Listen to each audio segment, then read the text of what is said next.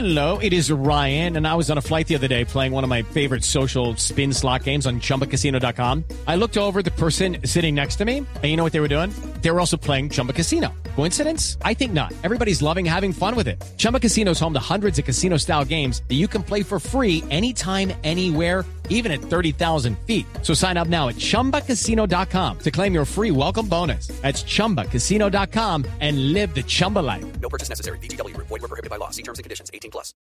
Pero vamos a hablar de las eh, distintas navidades, de cómo se celebran. Miren, en Hawái llega el buque de árboles navideños que da inicio a las celebraciones y es una compañía marítima la que se encarga del transporte por más de un siglo. Desde Oregon y Washington, el estado de Washington. Pero bonito. ¿no? Estados de Oregon y Washington, sí, señor. Pues bueno, esa es una. Pero vamos a hablar del Hanukkah. ¿Han escuchado hablar de Hanukkah? Sí, Hay, un, señora, los hay un villancico que es Hanukkah, Days of Joy, Happy Times for Girls and Boys, que es muy, muy común en Estados Unidos porque hay muchos, supongo, comunidad judía. ¿Tiene algo que ver por ahí? Claro, es la Sí. comunidad judía, por supuesto. Y hemos invitado a su representante en Colombia, que es Marcos Pekel, el profesor Marcos Pekel, que nos ha acompañado en varias oportunidades, porque Hanukkah eh, también es llamada la fiesta de las luces. La celebra el pueblo judío durante ocho días seguidos. O sea que si eso es nada de comprar regalos hoy. Los judíos deben ser más organizados. Claro. bueno, La tienen muy clara, ¿no? claro. Profesor Marcos Pekel, buenos días. Muy buenos días, María Clara, a los de su mesa de trabajo y a toda la audiencia. Bueno, eh, Marcos, quiero preguntar cómo se cele cómo, so- cómo son esos ocho días. Bueno, la celebración de Hanukkah, entre otras, como eh, este año hay una gran casualidad, que ocurre pocas veces, y es que cae exactamente el mismo día que comienza la Navidad, el 24 de diciembre. Ah. Entonces comenzamos Hanukkah esta noche. Pero, pero, eh, Marcos, pero se dice Hanukkah, como digo yo, mal o Hanukkah. ¿Cómo es mejor? Se dice de ambas formas. Ah, bueno. Ah, bueno. Eh, en hebreo se usa Hanukkah y en, en- acá usamos Hanukkah y le ponemos la tilde en la A y lo irá de ambas formas. O sea que ambas formas son correctas. Bueno, siga con su historia. Entonces, eh, ¿cómo se celebra? Son ocho días de celebración. Lo más importante es que a los niños se les da regalos cada uno de los ocho días. Que imagínense usted los niños esperando la fiesta Hanukkah, ¿no? Sí. Se come muchísimo, es francachela y comilona, es una fiesta alegre, Qué bien. una conmemoración alegre. Hay otras fiestas que conmemoran distintas cosas y eh, la conmemoración tiene que ver con la guerra que los judíos se llevaron contra los griegos en la época de Alejandro Magno Ah. por su independencia Claro. y la fiesta celebra esa lucha, esa guerra de entonces, por lo tanto Hanukkah es una fiesta de independencia, a la vez la fiesta del milagro, el milagro que ocurrió en el templo sagrado en Jerusalén cuando una vez los macabeos judíos llegaron al templo y lo, lo recuperaron de los griegos, eh, en el templo la, el candelabro de siete brazos tenía que estar siempre prendido. En el candelabro cuenta, cuenta la narrativa, había aceite solo para un día y duró ocho días. Mm. Por eso la fiesta se celebra ocho días. ¿Eso es encendido de las luminarias? ¿Se llama eso? Exactamente. Entonces, ¿cómo se hace la fiesta? Sí. Eh, eh, en el- hay un candelabro de nueve brazos, Sí. uno por cada día de los ocho que se celebra la fiesta, más el primero que es con el que se prenden las luminarias, como te dijo María Clara, Sí. o las velitas. Entonces, eh, los judíos para Hanukkah preparamos una caja de 44 velas y para los buenos en matemáticas pueden saber que empezamos con dos y terminamos con toda la, la- el candelabro prendido. Sí. Cada noche prendemos una vela más. En las casas donde hay niños, cada niño tiene su propio candelabro de nueve brazos y lo prende. Y se cantan muchas canciones y se come muchísimo. Se comen unos pasteles de, ca- de papa eh, cocinados en un galón de aceite y donuts. Usted sabrá también que es Sí. comida sana, como dice. Sí. Ay, no, pero es que no, pues delicioso, ¿no? Sí. Sí, las pasteles de papa son deliciosos, entre más quemados mejor, pero que eso sí requiere después un tratamiento por varios días. Eh, Marcos, yo tengo unas preguntas así de, de ignorancia al 100%, o sea, como que judaísmo para dummies. Los judíos no creen en Jesús, o sea, por eso es que no les cuadra eh, la, la fiesta que nosotros normalmente celebramos. No, nosotros no creemos en Jesús. Jesús para nosotros fue una persona que nació y murió judía, eh, Yeshua Ben Yosef. Eh, y, y nosotros pues eh, creemos en el mismo Dios que creía Jesús, eh, pero hasta ahí llega nuestra creencia. Eh, no celebramos la Navidad eh, y celebramos en nuestra fiesta de Hanukkah, que a veces, como digo, cae como este año al tiempo que de Navidad, en Ah. otras épocas cae mucho antes, puede caer a fines de noviembre también. Ah. Eh, entonces, en ese sentido, no celebramos la Navidad. Bueno, y Marcos, hablemos de la narración de los milagros ocurridos, porque eso me parece, nosotros hace eh, un momento estábamos hablando de cómo en Islandia la costumbre es con el Holabokaflod, que es eh, regalar libros y pasar la Nochebuena leyendo en, en, en Islandia. La gente pues hace eso, a nosotros, para nosotros pues nada tiene que ver con nuestras costumbres. Pero bueno, es uno de los países que más lee en el mundo. ¿Cómo es esto? Porque veo esa coincidencia de la narración de los milagros ocurridos eh, en el Hanukkah.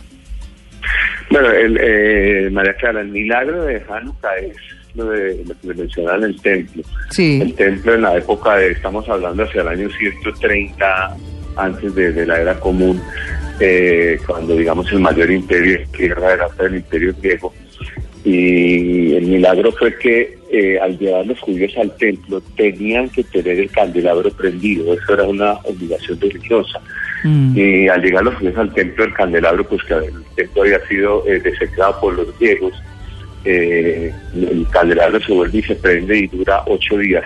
Por lo tanto, pero el milagro, más allá de- de- del mismo simbolismo de los ocho días que duró el aceite, que solo debía durar uno, Sí. hace que Hanukkah, el milagro, también el hecho que, que se haya podido enfrentar a un gran imperio de la época, como fue el imperio griego. Entonces, Hanukkah sí se asocia, como usted bien lo dijo, por milagros. Mm. A los niños, a los niños además de, de la dieta que se les da y los regalos, se les da un trompo, como ese trompo que alguna vez tuvo acá el alcalde Mocus, Ah, un sí. trompo de cuatro caras. Sí. eh, Una pirinola, donde- Una como una pirinola. Exacto, una Sí, pirinola, sí, sí. exacto, una pirinola de cuatro caras. Eh, en cada cara hay una letra del alfabeto hebreo y lo que se, eh, la frase que se construye con esas cuatro letras es un gran milagro hubo allá, es decir, allá en Jerusalén. Ah, bueno, eh, fíjese, y, y los juegos, es que quiero, quiero como, como tocar un poquito eso porque dice que hay juegos para grandes y para adultos.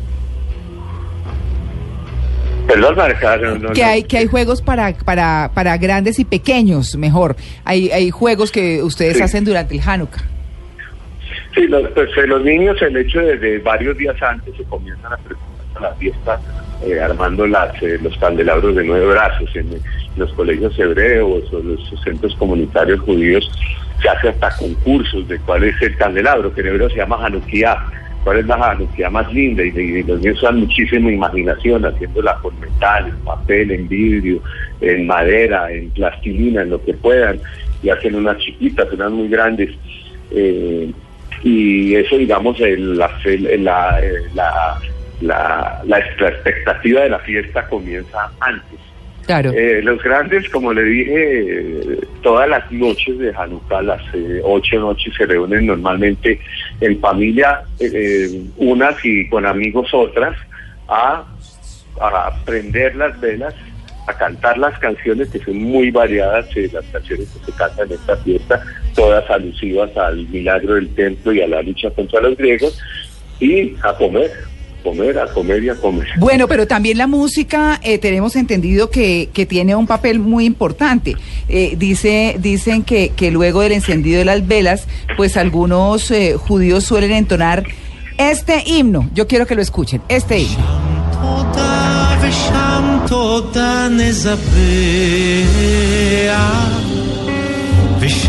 תודה ושם תודה נזבח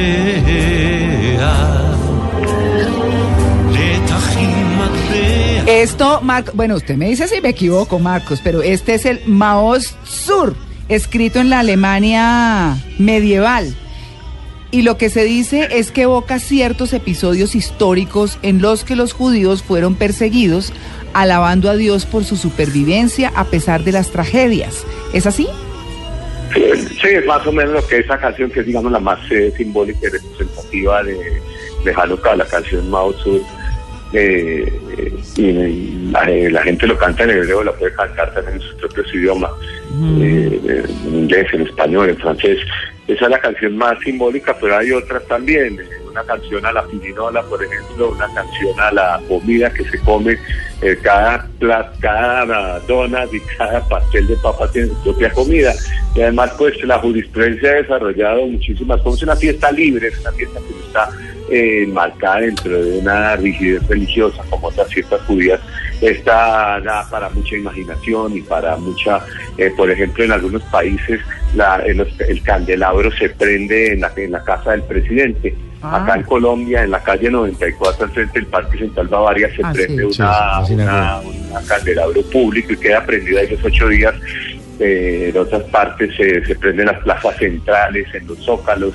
Es una fiesta que los judíos quieren compartir con toda la humanidad. Bueno, es una fiesta de alegría, de luz y de libertad. Y coincidiendo con la época de Navidad, pues más importante aún.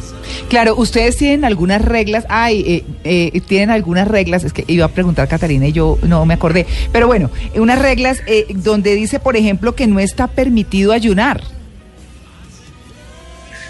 Pues Pero el, sí. el, eh, sí, el- ayuno en el, en el judaísmo hay, hay fechas que son de ayuno. El, el más conocido, pues la fiesta, pues la conmemoración, más bien la fiesta o la fiesta religiosa de Yom Kippur, el Día del Perdón, donde los judíos ayunan de la, desde la noche hasta la noche siguiente.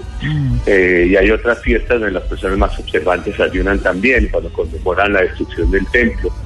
Eh, pero en Hanukkah no, en Hanukkah lo único que está permitido es la alegría. Cuando uno oye hablar del Hanukkah siempre tiene de referente ese candelabro, pero estoy viendo que hay candelabros de siete brazos y candelabros de nueve brazos y que tienen diferentes nombres. ¿Cuál es la explicación de que haya unos más pequeños que otros? Sí, el candelabro de siete brazos, el que estaba en el templo, se llama menorá en hebreo, es el que aparece también en el escudo de Israel, es el candelabro permanente que estaba en el templo y ese es el símbolo realmente del judaísmo. El de nueve brazos es exclusivo para esta fiesta y como digo, de los nueve brazos, ocho conmemoran los ocho días que dura la fiesta. Este se llama Hanukkah. Es, eh, son diferentes, pero pues ambos eh, pueden ser confundidos, la verdad. Y de, esa- de esos regalos que le dan a los niños, regalar velas es un buen regalo. No, las velas son más para los papás, para que prendan la candelabra. No, un niño- Hay que darles cosas más, sí. Sí, lo- Niño que un Xbox. Sí, más bien. Para encender el, el candelabro. Marcos, en el, en, el, en el pueblo católico es tradicional comer cerdo. ¿Por qué los judíos no comen cerdo? Ah, no, judíos tenemos unas reglas dietarias eh, bastante amplias desde, la misma, desde prácticamente el nacimiento del pueblo judío, son reglas dietarias que están en, los- en las Sagradas Escrituras. Eh, no comer cerdo es una de ellas. Eh, las otras las otras son no comer por ejemplo mariscos ni comer productos de mar que no tienen escamas eh, mariscos langostinos langosta todo eso no es eh, kasher que es la palabra que habría que usar y los judíos no comen el cerdo tampoco y recuerden que los musulmanes tampoco comen cerdo no hay ninguna explicación exacta del, por qué no comer el cerdo simplemente así está escrito Bueno, yo le quiero preguntar por las tres bendiciones. Yo voy y dice que hablé islandés. Eh, no, pues dije tres palabras. y ca- fluido, casi me enredo, pero me va a pasar como lo mismo con el hebreo, Marcos. Porque en las tres bendiciones, la primera es Sheasa Nisim. ¿Sí? ¿Está bien? Sí, sí, Shazani sí, que Ah. hizo milagros. Una bendición a Dios, un agradecimiento a Dios, Shazani sí. Ah, que hizo Shazani- milagros. Shazani Para nuestros padres, Sí. pero mira, las fiestas judías siempre se trata de traerlas a tiempo presente. Ah, Que hizo milagros para nuestros padres en esos días y para nosotros hoy. Eso dice la bendición. bueno, entonces mm, Shasa Nisim. Bueno, ya la milagros en plural. La palabra Nisim en hebreo es milagros en plural. Muy bien, voy a leer una que, mejor dicho, mm, vamos a ver. Betsivanu Lehadlik Ner Shel Hanukkah. Sí, que nos, eh, le agradecemos a Dios que nos eh, obligó a prender las luces de Hanukkah. Bueno. Nos ordenó a Ok. prender las luces de Hanukkah, son las velas de la, de la del candelabro de Sí. nueve brazos. Bueno, muy bien. Y mm, CG. Vamos no, con espérate, toda. Voy a ir como por sílabas. CG. Pero no, CE porque es HE. CGAINU. C, no, no, me fregué. No, perdón. No, pero láncese, a ver qué sale. C, Para que Marcos entienda. CGIANU. CGIANU. Ese sí. ¿cómo es, Marcos? Che- Sheheyanu, Ah. Bekimanu, Beguianu, las manas de quiere decir, le agradecemos a Dios que nos permitió vivir y llegar hasta este día, hasta el día de hoy. Ah. O sea, es una de las bendiciones más importantes del judaísmo. Se hacen prácticamente todas las fiestas y es la bendición en la que le agradecemos a Dios por estar acá. Bueno, es- está lindo eso. ¿Cuál es el Halel? Porque durante la fiesta de Hanukkah se debe recitar el Halel entero. ¿Qué es el Halel? Halel es eh, alegría, Halel es, eh, la palabra aleluya viene de ahí. Clara, es, es la misma, es, es una fiesta de la alegría. No, pero estoy en, en intensivo, ¿no? No, Bueno. pero tiene, tiene. ¿Cómo la escucha Marcos? Lo hace bien. No, Dios mío. Para la otra Se Navidad ya quedó callado, sí. ¿cómo era? bueno, mire, y eh, ustedes suelen buscar a tres hombres para que lean la parte del Torá, que es conocida como la ley de Moisés. Está formada por los cinco libros del Antiguo Testamento. ¿Por qué tres hombres? Eso sí, ya son tradiciones distintas. ¿Ah, sí? Eh, sí, porque en algunas congregaciones se pueden usar mujeres también. O sea, eh, ya de acuerdo al grado de observancia, los judíos somos un pueblo muy diverso y de acuerdo al grado de observancia hay congregaciones ortodoxas, reformistas, conservadoras, laicas. eh, y, y aunque las religiones en sus comienzos todas pues le dan mucha prevalencia completamente prevalecencia a los hombres, a los hombres varones, eh, en el judaísmo ya existen eh, eh, varias tendencias, eh, entonces eh, pueden ser tres hombres, pueden ser tres mujeres, y eso es parte de, las tradiciones que realmente así es, sin necesidad de entrar a averiguar por qué tienen que ser tres y no cuatro, o porque en su momento eran hombres y no mujeres, o dos hombres y una mujer, por ejemplo. En diciembre se suelen celebrar muchos matrimonios, por ejemplo, en la religión católica. ¿Ustedes hacen matrimonios durante el Hanukkah o no está permitido? No, nosotros no hacemos bendiciones en los periodos donde estamos en fiestas. Mm. Entonces hay varios periodos del año en los cuales, eh, y entre ciertas fiestas y ciertas fiestas tampoco, o sea, el calendario, calendario judío en eso es bastante, eh, eh, bastante determinado, bastante estricto, y hay periodos donde se pueden hacer matrimonios, periodos donde no se pueden hacer matrimonios, y la idea es que un matrimonio no coincida con las fiestas precisamente para que no se pierda la esencia y la predominancia de la fiesta que se está conmemorando. Bueno, eh, ese es un paseíto que nos dimos así Muy interesante. interesante. Claro, muy Muy interesante, interesante. porque pues son costumbres distintas.